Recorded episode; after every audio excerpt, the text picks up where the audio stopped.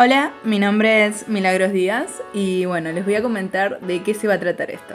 Todo comenzó cuando revisaba una app para ver el seguimiento de los capítulos que tenía que ver. Las estadísticas que se me ocurrió revisar marcaban que tenía más de 4.800 horas consumidas en ver series, que es alrededor de unas 100 distintas.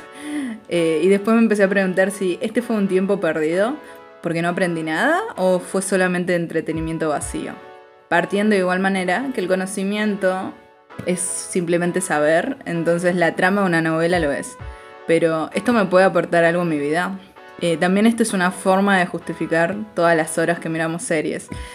Entonces vamos a hablar de lo que las series nos pueden dejar, siendo actualmente la nueva literatura. Por lo tanto, el hecho que nos dejen alguna forma de enseñanza es evidente, innegable y sobre todo tan lógico.